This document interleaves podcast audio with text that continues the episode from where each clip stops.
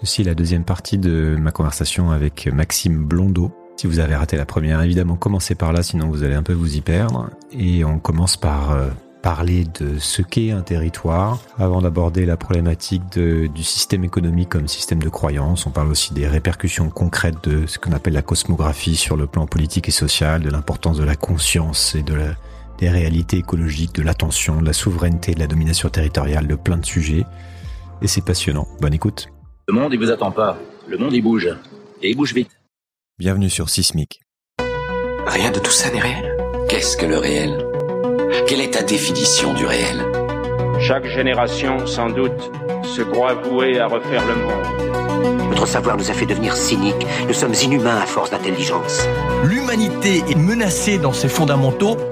Tu dois trouver dans tes rêves l'avenir pour lequel tu as envie de te battre. On parle des territoires maintenant. On a déjà évoqué le, mot, enfin tu as lâché le mot plusieurs fois. Et on voit bien le lien qu'il peut y avoir entre euh, l'écologie, cette idée de, de faire attention au monde et euh, là où on habite. Mais d'abord, qu'est-ce que, comment est-ce que tu définis un territoire? Alors le territoire, c'est un terme extraordinairement polysémique. Ça veut dire que on a à peu près tous, chacun individuellement et collectivement et culturellement, des définitions du territoire. Moi, il m'arrive d'intervenir dans des entreprises, des grands groupes internationaux, pour aller questionner la, la, culture du territoire qu'ils ont, la relation du territoire. On n'y coupe pas systématiquement. Personne n'est d'accord. Personne n'est d'accord sur ce que... Et puis, ou alors, certaines personnes ont peur qu'on impose une certaine vision du territoire. On va me dire, mais vous avez une vision du territoire française, non? Euh, En tout cas européenne. Euh, nous, on est une boîte internationale, euh, on ne doit pas développer cette vision-là du territoire. C'est pas ce que je fais. Moi, je veux pas imposer ma vision du territoire. Je veux simplement faire émerger la question de la définition commune et collective pour aller sur la question de la représentation du territoire comme étant un sujet essentiel à traiter collectivement. Euh, donc, pourquoi est-ce que c'est un vrai sujet qui nécessite euh, qu'on s'y attarde? Parce que justement, la définition du territoire est polystémique. Maintenant qu'on a dit ça, on peut aller regarder ce que la science en dit. Et euh, on va avoir une définition du territoire, par exemple, euh, chez les biologistes qui vont étudier les territoires des végétaux ou des animaux. On va avoir une définition du territoire chez euh, en géographie ou en géographie sociale qui va réfléchir à la façon dont l'humanité construit, aménage son territoire. donc il y a vraiment plein de définitions. Quelque part, c'est justement ça qui rend le sujet à la fois passionnant et difficile, c'est qu'il faut s'en saisir et il faut décider de ce qu'on veut y écrire sur ce territoire. Euh, cela étant dit, il y a quand même des définitions qui permettent d'aller travailler euh, les choses. Le territoire, on peut le définir. Donc moi, j'aime bien la définition qui vient de la géographie sociale. Euh, selon ses propriétés physiques, spatio-temporelles, donc une aire, on va définir un territoire selon ses propriétés physiques. Voilà. tant de kilomètres carrés, tant de mètres carrés, telle telle surface, et puis ce qu'il y a dedans il y a euh, euh, de la matière, il y a du vivant, il y a en gros c'est les propriétés physiques descriptives. C'est d'abord un lieu aussi, non? C'est un lieu. Oui, c'est un espace. C'est un espace qui a des propriétés physiques, euh, des propriétés descriptives, sur lequel le temps s'écoule. On y reviendra, mais bon, c'est vrai que c'est un espace. Ensuite, deuxièmement, c'est un espace sur lequel s'exerce une domination. Et cette domination, elle peut avoir plein de formes. Ça peut être une domination politique, une domination administrative, ça peut être une domination technique, on en a beaucoup parlé. Ça peut être euh, un chat qui a son territoire, il a une domination biologique dessus, il va euh, trouver des moyens d'aller mmh. inscrire. Ou quelle espèce d'arbre est dominant les, les, le, biologique, le végétal et l'animal a ce rapport vraiment de domination territoriale, ce qui est inscrit euh, dans la relation entre le vivant et l'espace dans lequel il se produit, et puis il y a plein de formes à analyser de domination. Et puis la dernière dimension, c'est sa limite, sa frontière. Euh, donc c'est qu'est-ce qui constitue le moment où le territoire n'est plus le territoire dont on parle, comment se manifeste cette limite, comment se manifeste cette frontière? Et voilà ce qu'on peut appeler de façon très théorique un territoire, et après on peut voir qu'on peut l'utiliser de façon beaucoup plus concrète et opérable après. Oui, on voit bien déjà comment les niveaux de lecture peuvent s'opposer entre euh, par exemple une frontière euh, artificielle euh, imposée euh, par l'histoire et par exemple bah, la, nature du territoire biologique par exemple on va dire le territoire change n'est plus géré par la même personne alors que pour un animal ou pour une espèce ça va être un même territoire pour un cours d'eau ça va être il n'y a pas de frontière qui existe etc on pourra revenir d'ailleurs à cette question de la frontière je pense qu'elle est intéressante mais comment pour refaire le lien avec ce dont on a parlé juste avant qui est l'idée d'attention et de perception. Comment est-ce que nous, on perçoit ce, territoire et même plus largement ce, monde physique en fait qui, qui, nous entoure? On parlait de la crise de l'attention, c'est évidemment lié à ça et c'est pour ça que tu veux remettre le territoire dans le jeu. Mais voilà, comment comment comment on fait sens de tout ça? Alors ma lecture qui euh, qui euh, fait écho à ce que je disais tout à l'heure sur euh, là pour le coup le temps long, c'est un peu comme si là on venait de faire un focus sur les euh, caractéristiques de la révolution contemporaine, donc très conjoncturelle avec le numérique, internet, l'écologie de l'attention. Là on part sur le temps long. la façon dont on a développé notre relation au territoire, pour moi, elle s'inscrit dans trois temps. Donc d'abord le paléolithique. Le paléolithique pour c'est grosso modo l'époque préhistorique profonde jusqu'à moins 12 000 ans avant notre ère, euh, c'est-à-dire la fin du dernier âge glaciaire, et vers moins 12 000 avant notre ère, euh, on a ces produits euh, au Moyen-Orient, donc dans le sud de la Turquie aujourd'hui, et puis un petit peu partout dans le monde. Euh, la révolution néolithique, ça veut dire qu'on est passé de l'état de chasseur-cueilleur avec une représentation du territoire corne d'abondance euh, sur lequel on n'a pas vraiment besoin d'agir de façon euh, extraordinairement technique hein, d'ailleurs, qui fournit euh, l'essentiel pour vivre à cette révolution agraire, donc révolution agricole du néolithique, qui s'accompagne de l'émergence des premiers temples religieux, donc euh, sur le site par exemple qui s'appelle Göbekli Tepe, si certains veulent aller regarder au sud de la Turquie, euh, temple néolithique, où là on a découvert qu'on avait domestiqué certaines céréales sauvages, qu'on avait fait des tests, des croisements, pour pouvoir aller bah, inventer l'agriculture vers moins de 12 000. Et donc là, on voit bien que pour moi, euh, donc c'est l'histoire d'Adam et Ève. Hein. Adam et Ève, par exemple, euh, c'est euh, quelque part le passage de chasseur-cueilleur à d'ailleurs une des conséquences du fait que la rupture technocognitive se produit croqué dans la pomme de l'arbre de la connaissance, hein, pour ceux qui connectent les points. Euh, ce produit, c'est d'ailleurs, euh, bah, tu auras une charrue et tu devras faire pousser. Et on voit pas bien le lien euh, départ entre je croque dans la pomme de la connaissance, punition, tu vas devoir euh, tout à coup avoir une charrue et faire pousser. Pour moi, c'est l'histoire du d'Apple, quoi. Oui, alors il y a aussi la pomme d'Apple. rigolo. Exactement. Oui, ouais. Qui est un symbole archétypal de la révolution technocognitive, telle qu'on en parle. Donc, cette révolution du néolithique, elle a profondément bouleversé la façon dont on se représente le territoire. Tout à coup, le territoire devenait un espace sur lequel une domination technique allait pouvoir s'exercer, de façon à pouvoir l'exploiter, en tirer des ressources, en tirer profit. D'abord au nom de notre survie, hein, les intentions sont pas mauvaises. Survivre, euh, organiser les sociétés, euh, établir les premiers euh, sites urbains dans la région, etc.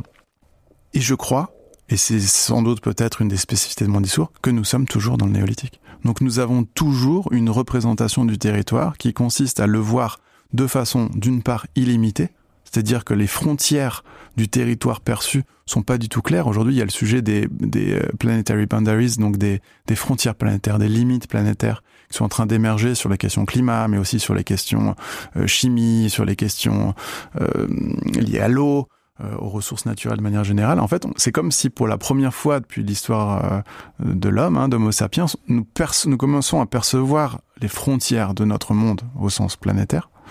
Euh, mais la plupart des individus et surtout la plupart des organisations, les entreprises, vivent encore au néolithique et avec une représentation dominante surtout.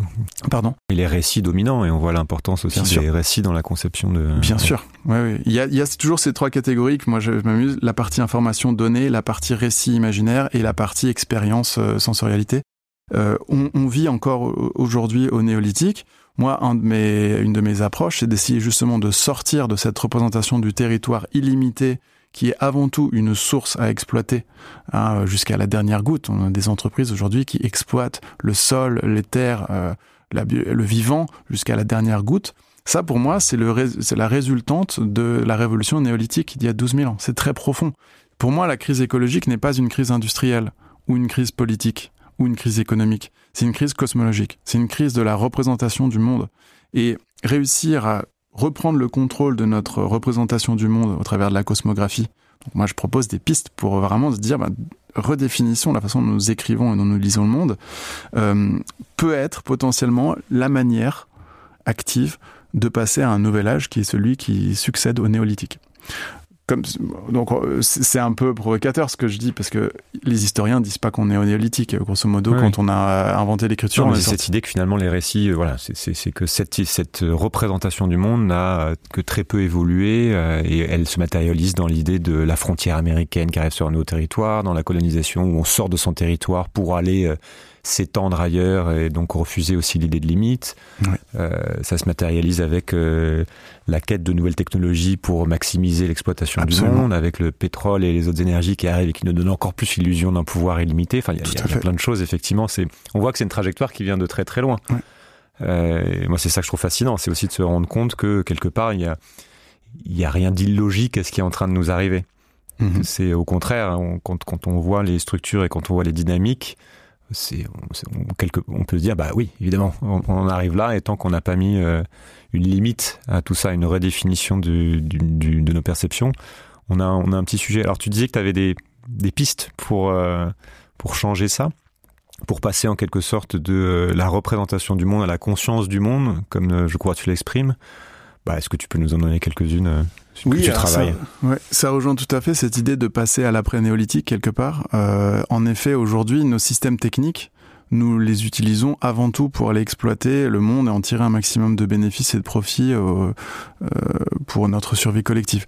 Mais on arrive à un stade donc que certains décident d'appeler l'anthropocène, euh, qui se traduit par le fait que notre puissance technique, à la différence du néolithique il y a 12 000 ans, notre puissance technique est telle aujourd'hui que nous avons une emprise colossale sur le système Terre. Tellement colossale que nous avons désormais la capacité de l'abîmer sévèrement. Euh, et donc du coup, ça devrait redéfinir la façon dont nous, êtres humains, nous positionnons vis-à-vis du territoire avec toute cette puissance technique. Et mon discours n'est pas de dire débranchons la technique, mais réorientons cette puissance vers une autre relation au territoire qui participerait davantage de la maintenance, du soin, euh, de l'équilibre.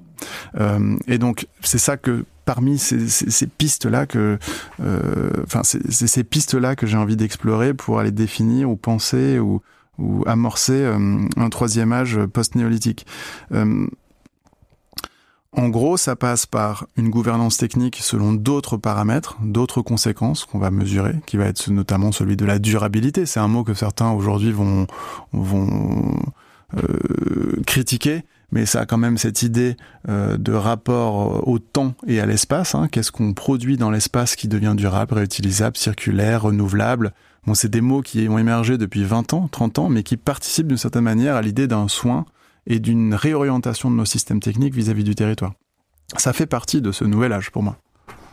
Oui, je, je sens une question. Ouais, il y a un truc qui me vient, c'est parce que je vois une difficulté aussi qui est que euh, la difficulté de l'échelle. C'est-à-dire que là, on est sur un niveau euh, très large. On parle de l'humanité sur son territoire qui est, qui est la Terre, entre guillemets, peuplé d'autres d'autres vivants, évidemment, mais euh, on a une difficulté qui est qu'on on pourra opposer à, on, pour- on pourra dire que quand on regarde au niveau de- local, historiquement, les gens qui habitaient là prenaient soin de leur territoire. Il y avait un souci euh, de, de faire attention à Mhm. ne pas euh, polluer la rivière, de ne pas écraser toutes les ressources ou exploiter toutes les ressources extrêmement vite. Évidemment, il y a des accidents, et il y a des, il y a des, des gens qui théorisent le fait que certaines civilisations se sont effondrées parce, que- effondrées parce que justement elles ont, elles ont cessé de prendre Mhm. soin de leur territoire Jared correctement. Diamond. Mm. Voilà, euh, différentes versions de l'histoire.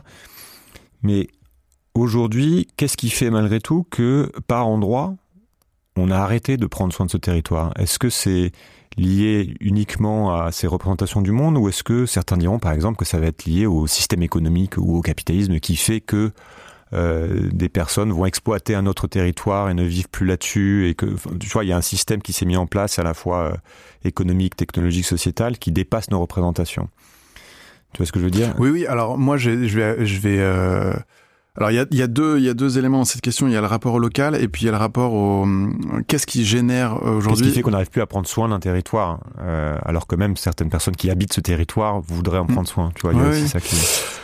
Euh, en effet, la dimension locale, globale, locale et cet aller-retour-là, il est crucial. Euh, moi, je parle souvent de la nécessité d'une cosmologie du proche, c'est-à-dire que le mot cosmologie, on va l'utiliser pour aller parler du Big Bang, pour aller parler de Ouais. l'univers lointain, etc. Et moi, je dis, euh, enfin, souvent, je, je, présente mon approche comme étant on a besoin d'une cosmologie du proche, c'est-à-dire que euh, l'univers immédiat, ultra local, euh, vraiment tout autour de nous, ou dans notre village, ou dans la forêt, ou dans la rivière, euh, qui est tout aussi riche, complexe à analyser, à, l'explorer que celui donc en effet, le retour au local dans la perception du monde, il est crucial.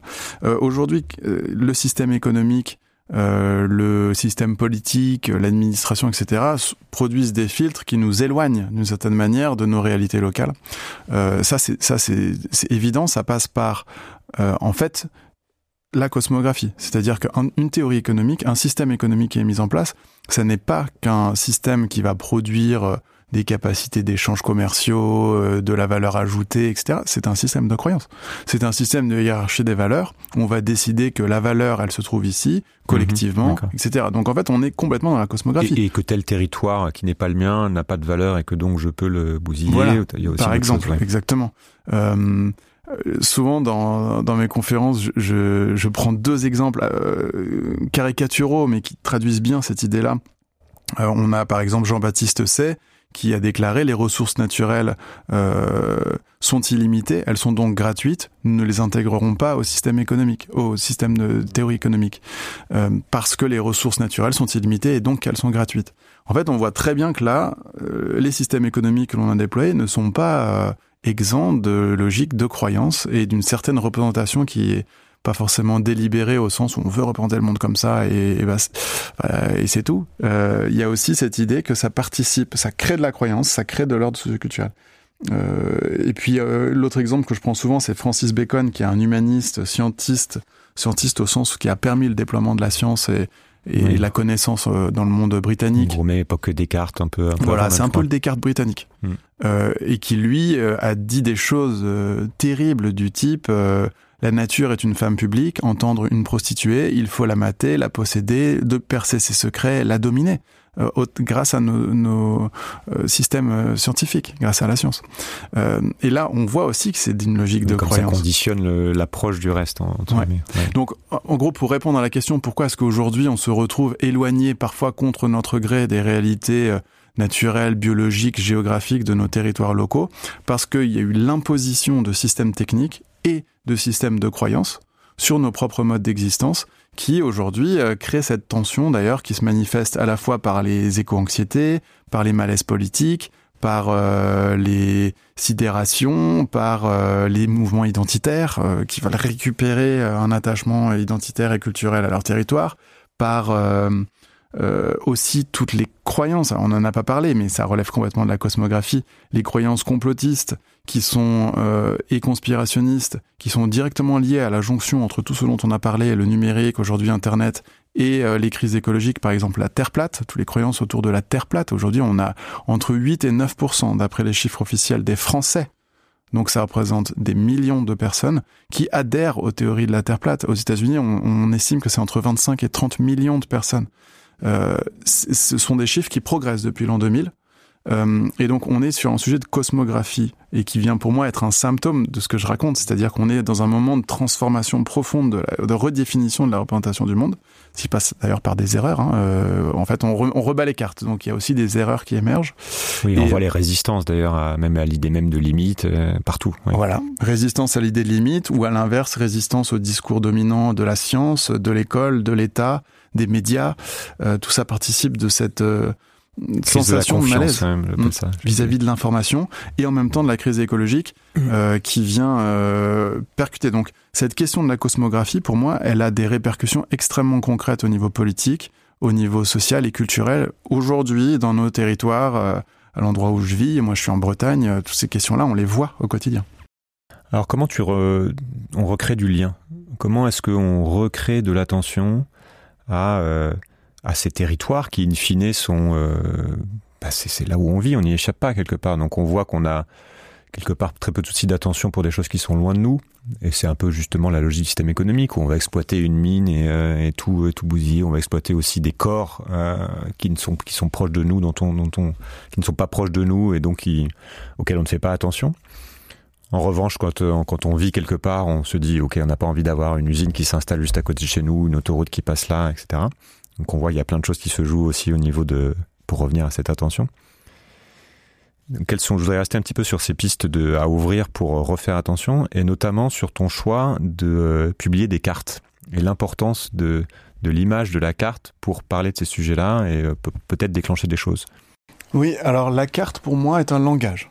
C'est-à-dire que c'est un moyen à la fois d'écrire et de lire le monde. Euh, une, une, belle carte, parfois, c'est une œuvre d'art. C'est-à-dire vraiment qu'il y a un travail de conception, de design euh, qui relève de l'art. Je sais pas ce que. Oui, oui. Non, mais euh... Moi, j'aime beaucoup les dans un salon. Hein.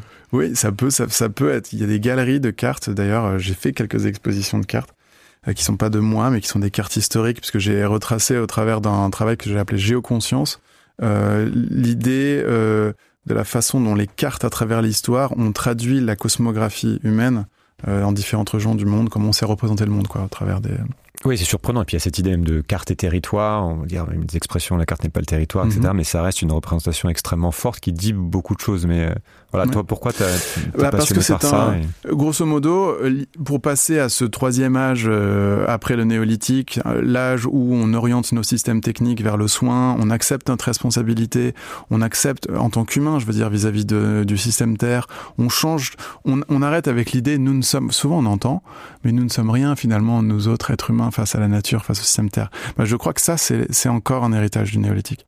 C'est encore un héritage de l'idée selon laquelle nous vivons dans un monde illimité qui nous dépasse totalement. Non, non, nous ne sommes plus du tout négligeables dans le système Terre. Aujourd'hui, nous avons une puissance technique, un nombre, une qui fait que, en fait, il faut passer à l'idée. Non, j'assume que nous avons un rôle colossal à jouer dans la maintenance et dans l'avenir de notre habitat. Donc, passer par ça, ça veut dire réfléchir non plus seulement à la façon dont nous lisons le monde, dont nous l'interprétons, dont on se le représente, mais commencer à définir la façon dont on va l'écrire. C'est-à-dire qu'aujourd'hui, on a une puissance technique qui est capable de modifier, de transformer le monde. Il faut l'assumer et surtout, il ne faut pas faire des erreurs. On a les questions de géo-ingénierie qu'il y a derrière. Hein. Comment est-ce est qu est que face au problème du climat, on décide d'y aller à fond et de, commencer à manipuler techniquement le climat? Euh, alerte, grosse question, et question génétique vis-à-vis -vis du vivant. Est-ce que du coup le vivant, on décide d'y aller et de techniquement... En gros, toutes ces questions-là, elles participent de la vision que nous allons développer dans la façon dont nous allons écrire le monde euh, dans ce troisième âge post-néolithique. Pour moi, les bonnes euh, décisions, nous les prendrons si nous avons une conscience accrue des réalités, des écosystèmes dont nous dépendons.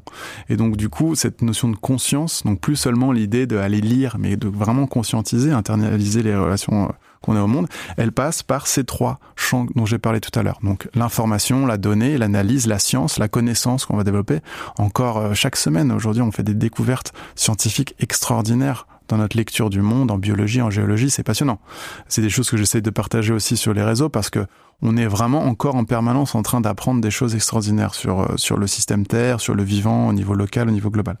Deuxièmement, les récits, les croyances. Quelles histoires nous voulons raconter Et c'est pour ça que je travaille aussi dans le monde de l'audiovisuel un petit peu pour réfléchir à la façon dont on raconte notre relation au territoire au travers de la fiction, au travers euh, de, des médias, du journalisme, des systèmes de croyances aussi, euh, les complotismes et ces questions-là m'intéressent parce qu'on est sur des aussi de l'élaboration, d'échafaudage de systèmes de croyances qui jouent dans la façon dont nous allons écrire le monde dans les prochaines décennies ou les prochains siècles.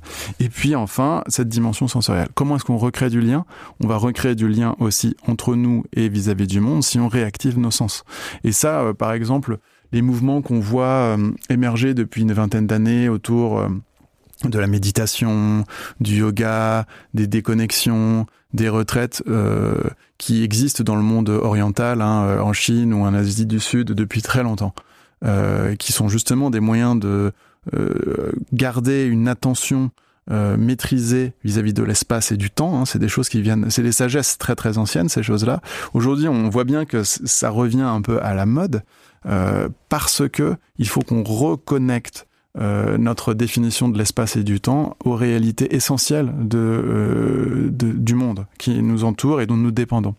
Euh, donc voilà, donc ça c'est trois pistes. Hein. La piste science-information qu'on va décider de traiter, ça passe aussi par les données, par un bon usage du numérique. Je réfléchis beaucoup à les systèmes techniques. On va, le numérique, on l'utilise aujourd'hui beaucoup pour accroître la capacité de contrôle ou être performant sur le marché de l'attention, mais on pourrait tout à fait l'utiliser pour mieux comprendre, développer une meilleure conscience, et d'ailleurs beaucoup le font, hein, euh, du, du, monde, de la biologie, du vivant.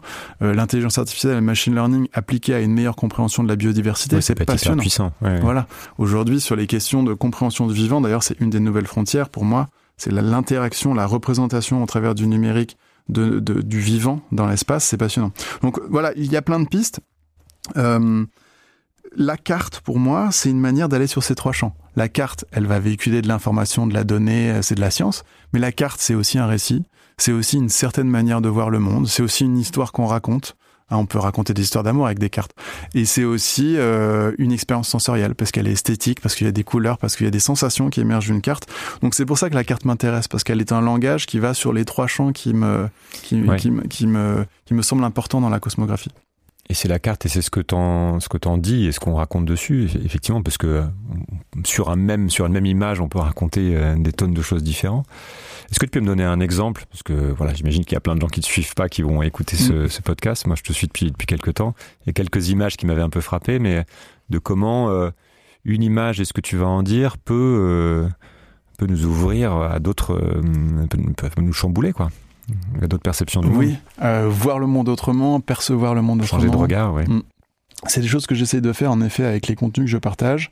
Ça peut être euh, des cartes, comme je viens de le dire, ça peut aussi être des images, ça peut aussi être des vues satellites. Aujourd'hui, on a une capacité euh, euh, à produire des images satellites extraordinaires de, de, de certaines régions du monde. Ça peut aussi être de l'infographie, de la donnée. Ça peut aussi être euh, des, photos de drones. Enfin bref. Euh, parmi les exemples, euh, ça peut être des choses vraiment toutes simples comme réorienter une carte qu'on a l'habitude de voir avec le nord en haut. Euh, simplement la réorienter en mettant l'ouest en haut. Mais euh, aller travailler, parce qu'une carte, c'est pas qu'une image, c'est une carte avec du texte, et puis avec une légende, et puis avec des couleurs, etc. Mais si on, on, on réoriente l'est, euh, l'ouest, par exemple, j'ai une carte de la Méditerranée qui a vraiment euh, été partagée par des millions je de l'avais personnes. remis qui sur mon Instagram d'ailleurs. Ouais. Ouais, voilà cette carte donc qui vient d'une artiste qui s'appelle Turquie Sabine au Rétoré. centre tout d'un coup parce qu'elle est en bas, on la voit beaucoup plus euh, Voilà. par exemple. Voilà, Ouais. exactement. Euh, donc on prend la Méditerranée, on l'oriente, on met l'ouest Gibraltar au nord. euh, et on change toutes les écritures des villes sur le pourtour méditerranéen pour les pour les présenter Mhm. de façon horizontale, hein, qu'on n'ait pas à tourner la tête pour le voir. Et tout à coup, très étrange, se produit une autre euh, interprétation des rapports entre l'Afrique du Nord et le sud de l'Europe. Et puis aussi ce Proche-Orient avec ce, cette péninsule turque qui avance entre la mer Noire et la Méditerranée. Tout à coup, on voit les choses différemment, on a une autre lecture des mouvements historiques potentiellement. Donc ça, c'est vraiment le niveau. On met du temps à la reconnaître d'ailleurs. hein. Ouais, ça provoque un effet intéressant. Voilà, c'est un c'est un autre angle sur les choses et la carte graphiquement, là, on est sur des enjeux géopolitiques ou politiques ou culturels, mais elle peut changer des choses. Euh, elle, a, elle a cette capacité vraiment à produire euh, des effets. Après, ça peut être une vue satellite sur un site naturel en danger, euh, pr- prendre en considération les échelles, les tailles, les dimensions, euh, l'impact euh, anthropique, c'est-à-dire l'impact de l'humanité sur une forêt, sur une rivière, sur une. euh, vraiment, il y a plein de choses. qui- dire, hein. Je me souviens de, de cette carte de- du détroit de Gibraltar, euh, que tu avais peut-être posté deux fois d'ailleurs, euh, sur, euh, qui est un endroit absolument fan- fantastique parce qu'il y a une histoire géologique incroyable avec cette mer, cette mer Méditerranée qui se déverse. euh, Enfin, en quelques, en quelques semaines, quelques mois, je mets quelques années, euh, on imagine le, le spectacle que ça, ça a pu être. Bon, je sais pas s'il y avait je Oui, en, en gros, pour les auditeurs, le, Ouais. le Gibraltar, et d'ailleurs comme le détroit de Bosphore euh, à Istanbul, euh, c'était des langues de terre qui se touchaient, ou plutôt euh, qui euh, permettaient à l'océan ou à la Méditerranée d'être contenus et qui se sont brisés pour sans doute des Voilà. séismes ou alors euh, des phénomènes géologiques. Et donc il y a eu un déversement cataclysmique de toute l'eau de l'océan qui, qui a formé la Méditerranée. Bosphore, parce qu'il y a aussi la dimension géopolitique incroyable, Ouais, à historique. Ouais. Voilà, ce sont, là on est dans le domaine du récit. Euh, on est dans le domaine du récit avec des histoires euh, extraordinaires qui peuvent être racontées sur le territoire. Euh, c'est aussi une manière d'aller s'interroger sur euh, les habitants de, des territoires, la diversité culturelle, la façon dont on... Parce que qui dit frontière dit aussi étranger. Euh, dans le rapport au monde aujourd'hui avec la mondialisation contemporaine, mondialisation de l'information, mais aussi mondialisation du tourisme, mondialisation de la façon dont on se déplace, euh, liée au transport, à la mobilité, etc. Il y a des relations à l'autre, à l'altérité, qui passent par le territoire. Et donc ça m'intéresse aussi de euh, d'aller questionner euh, cette représentation. Euh, Il y a vraiment beaucoup beaucoup de choses à faire passionnantes. Qu'est-ce que qu'est-ce que tu fais de On arrive sur la fin, mais une question que, qui, me, qui me tracasse un peu en ce moment, qui est celle de la, de la souveraineté. C'est-à-dire qu'à la fois on a un discours où il faudrait dire finalement on est sur un grand territoire de l'humanité, abolir les frontières, euh, etc. Et puis de l'autre, on voit qu'il y a cette problématique qui, de la frontière justement qui est qui a toujours existé depuis qu'il y a des groupes d'humains, qui est qui habite là, sur ces territoires, qui a, est en position de domination justement pour euh, pour décider de comment on y vit, de comment on s'en occupe, de quelles sont les règles, etc. Et donc, euh, cette idée de souveraineté qu'il y a derrière, c'est-à-dire comment je maintiens mon intégrité en tant que euh, peuple dominant de ce territoire. Comment est-ce que tu vois s'articuler ces, questions-là et euh, est-ce qu'il n'y a pas une difficulté justement à prendre soin du monde à grande échelle en même temps que prendre soin de son petit territoire et être souverain? Tu, vois comment ces questions peuvent s'articuler dans les mots qu'on emploie aujourd'hui pour aller définir la souveraineté, on est encore très très ancré dans une cosmographie néolithique. C'est-à-dire qu'on se dit que la domination technique qui va s'exercer au travers d'un pouvoir administratif ou politique sur un territoire euh, nous rend légitime pour aller exploiter, pour aller euh, euh, quelque part euh, avoir la liberté euh, de d'agir comme bon nous semble sur ce territoire-là. C'est d'ailleurs à l'origine des guerres et c'est d'ailleurs à l'origine de, conflits euh, de frontières territoriaux, euh, comme il y en a beaucoup en ce moment. Si on passe à une autre représentation de notre rapport au monde post-néolithique, tel que je l'entends, une représentation où ça n'est plus la domination qui compte, vis-à-vis de la relation collective au territoire, mais c'est la responsabilité. C'est le soin que l'on va apporter au monde. Ça ne, ça ne retire en rien l'idée selon laquelle euh, il n'existe plus de frontières. Simplement, les frontières seraient établies selon un principe non plus de domination, mais de responsabilité. Donc on se retrouverait avec des populations qui sont responsables d'un territoire qui est responsable au sens euh, prendre soin euh, d'un territoire euh, selon des frontières. Donc il n'y a pas forcément une... Euh, vision cosmopolite à ce que je raconte sur la cosmographie. C'est pas forcément dire on abolit les frontières, nous sommes une seule planète Terre. Mais sauf que le problème, c'est que les questions écologiques, elles se jouent à tous les échelons. Elles se jouent à l'échelon hyper local, l'eau par exemple, hein, euh, qui a des enjeux euh, locaux et globaux en même temps. Elles se jouent au niveau seulement global, le climat, hein, ce, qui, ce, qui, se passe à un point du monde va euh, avoir un impact sur toute la globalité du système Terre. Donc en gros, on est obligé de jouer à, tous les, à toutes les échelles, et c'est l'articulation de cette prise de, de conscience de, des réalités euh, du territoire qui, je crois, en effet, doit s'accompagner nécessairement d'une vision beaucoup plus cosmopolite, c'est-à-dire, grosso modo, disons-le, hein, ça va faire peur au, au, à certains conspirationnistes, mais d'une gouvernance mondiale qui est nécessaire parce qu'il y a des enjeux climat, ouais. il y a des enjeux on planétaires. On, on, en est, on en est très loin et probablement qu'elle a. Bah, on en est très loin, mais en même temps, là, dans quelques semaines, il va y avoir une nouvelle COP euh, qui, euh, dont l'effet est à discuter, mais qui quand même participe euh, d'une gouvernance mondiale qui existe, qui, qui, qui, qui est d'ailleurs en danger en ce moment, euh, et en même temps, on a besoin d'une un, autre gouvernance locale, on a besoin d'une autre relation euh, dans, auprès de la, de, de, la rivière, de la forêt, du sol sur lequel on marche, euh, qui doit être euh, repensée. Donc il y a vraiment tous les niveaux. Moi, je suis pas là pour dire politiquement, parce que ça, ça relève de la politique après. Politiquement, voilà comment on distribue les compétences. Oui. Euh, mais en tout cas, il y a une réflexion à avoir sur euh, cette représentation des territoires. Et on voit les, les difficultés aussi qui, qui, comment des structures qu'on a créées nous, nous coincent. Par exemple, sur le contrôle d'un fleuve, on va voir que le, pays ou le territoire qui est en amont va se dire ah bah moi je vais prendre soin de mon territoire donc je vais utiliser cette ressource d'une certaine manière etc et ça peut avoir des conséquences néfastes sur les territoires qui sont en, en, en aval. Donc il y a plein, évidemment, il y a plein de sujets qui sont. Euh, ouais, c'est le cas par exemple le delta du Gange en ce moment, euh, l'Inde et Bangladesh, ouais, avec les, les fleuves aussi, qui ouais. descendent ouais. dans le plus grand delta du monde et avec 100 millions de personnes qui, euh, qui dépendent des choix techniques euh, en amont en fait de, de, ces grands fleuves. Oui, on met des barrages euh, ou le Mékong qui s'enfonce dans la dans la mer parce que les sédiments n'arrivent plus parce qu'il y a des barrages en amont tout le long. Ouais. On arrive à la fin. Toi, en, en, en tant qu'individu, qu'est-ce qu'on fait de qu'est-ce qu'on fait de tout ça? Est-ce que tu as des je sais pas des idées peut-être que toi tu t'appliques ou quand tu donnes des conférences J'essaie de donner ça un petit peu à ceux qui nous écoutent. Mhm. Euh, voilà. Par rapport à tout ce qu'on s'est dit. Euh, mes mantras, c'est-à-dire vraiment les messages euh, clés qui traduisent non pas tant une méthode à suivre avec un mode d'emploi, mais plus un état d'esprit. Moi, je crois beaucoup à l'état d'esprit.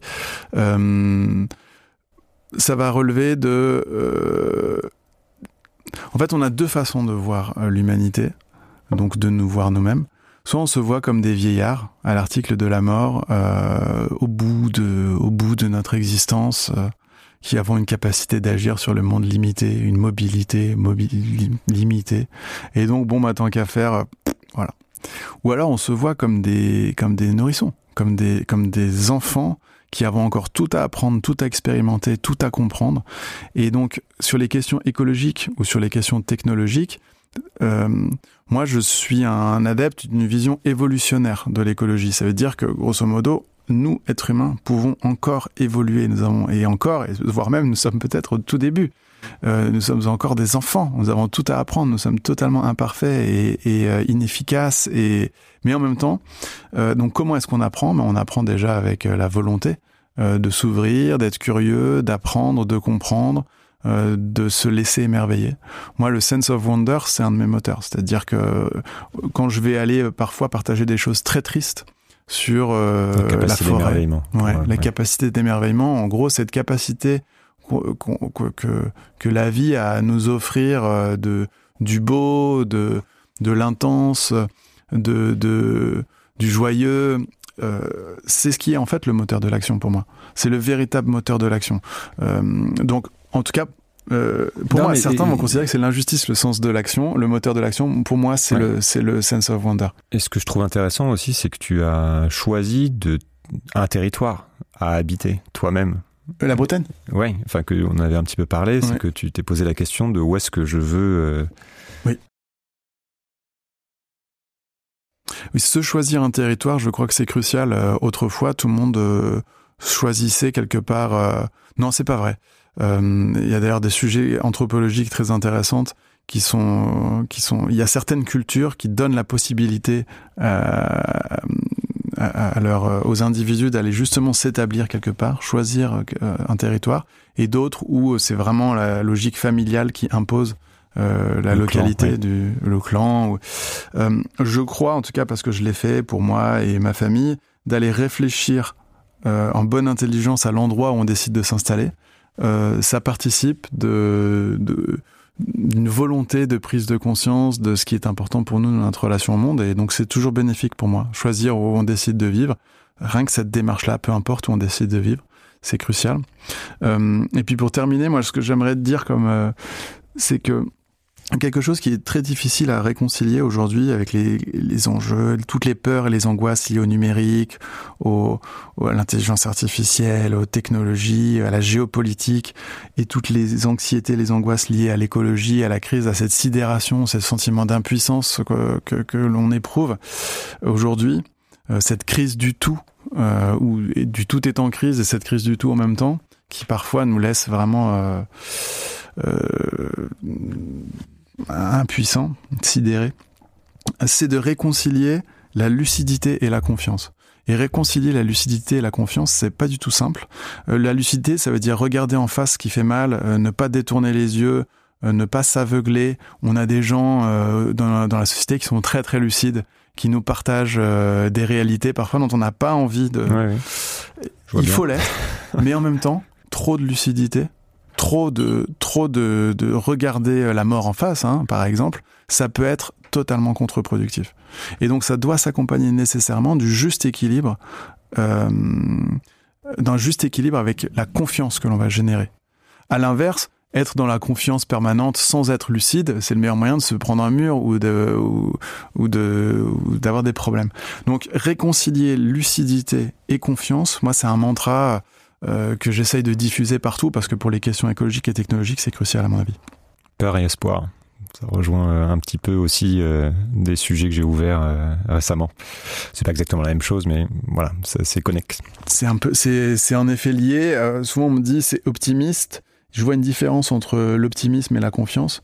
L'optimiste va se dire ça va bien se passer. Le confiant va se dire ça va peut-être mal se passer, mais on peut changer. Mm. On peut changer et ça Ouais, c'est vraiment ce, ce en quoi je crois. Deux livres euh, que tu recommandes de lire qui t'ont marqué, toi, personnellement? Alors je suis un grand lecteur, hein, vraiment j'adore euh, j'adore euh, les histoires, euh, les fictions, les essais. je- vraiment j'aurais beaucoup beaucoup de livres à conseiller sur sur plein de sujets. On pourra en ajouter sur le, sur le site si t'en as d'autres. Ouais, On- alors. J'ai été, d'ailleurs, j'a- j'aime beaucoup la science-fiction pour des raisons qui sont liées à tout ce que je viens de raconter, puisque du coup, ce lien entre les choix technologiques et la création d'un ordre socioculturel, comment est-ce que les techniques produisent de la croyance, c'est quelque chose qu'on va retrouver dans la science-fiction. Euh, j'aime beaucoup la science-fiction. J'ai aussi été formé euh, à la bande dessinée, en tout cas être auteur de bande dessinée. Je sais pas Ok. dessiner, mais j'aime bien raconter ces histoires. Bon, tout ça fait que je vais vous citer deux livres. Premier livre. Euh, c'est un livre euh, qui, euh, en fait, c'est un cycle de livres qui a été écrit par une autrice de science-fiction qui s'appelle Ursula Le Guin. C'est une euh, anthropologue, fille elle-même de- d'ethnologue et anthropologue, euh, émigrée aux États-Unis euh, au XXe siècle. C'est l'une des auteurs de science-fiction les plus primées de l'histoire. Euh, elle a tout remporté, les prix euh, Hugo, Locus, Nebula. Elle euh, produit de la science-fiction qui est pas du tout de la science-fiction classique, euh, euh, un peu techno, on dit hard science-fiction parfois. Elle est à mi-chemin entre la fantasy, l'imaginaire et la science-fiction. Ce qu'elle fait, c'est des planètes opéra. En gros, chacun de ses livres, c'est la description d'un monde. C'est la description d'une planète avec une réalité géographique, avec du végétal, avec des animaux. La vente des mondes, ouais. Ouais, elle invente des mondes. Et elle a un cycle qui s'appelle le cycle de Heine. Et euh, chaque livre euh, est l'occasion de traiter un sujet, le mensonge, les rapports hommes-femmes, euh, les animaux, la géopolitique. Et c'est passionnant. Elle s'appelle Ursula Le Guin, G-U-I-N.